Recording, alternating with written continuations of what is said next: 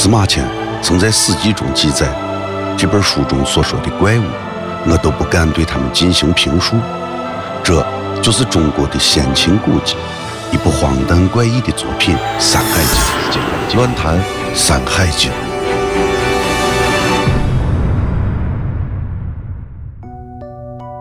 有一具女丑的尸体，她生前是被十个太阳的热气活活烤死的。十个太阳高高挂在天上，女丑的尸体横卧在山顶上。原文说到：“女丑之尸，生而十日至杀之，十日居上，女丑居山之上。”对十日神话的科学解释非常流行。这种解释认为，十日并非真的天上有十个真的太阳，而是由特殊的大气条件所造成的一种奇异的大气光学现象。气象学上称之为幻日。此种解释有科学的计算和观察作为依据，似乎真的可以言之成理。实际上经不起推敲。研究者自己也承认，幻日现象并非在任何地方、任何时候都能见到的。它经常发生于南北极地区附近。幻日现象发生时出现的假。太阳不一定是十个，只有在最理想的条件下，才能发生十个太阳并出的天象。按这种解释，我们就不应该仅仅有十日神话，而是更应该有二日、四日或别的数目的太阳神话。可是，为什么在神话中出现的偏偏只是十个太阳呢？由此可见，这种解释完全误解了神话的本质。神话是神圣而真实的话语。神话之所以能够被一个民族代代相传，它保存着整个民族的集体记忆。在古人看来，它就是他们祖先的真。正历史，也就是说，不应仅仅将之归结于某种似是而非的自然奇观，而应该到人类文化制度中去寻求其形成的契机。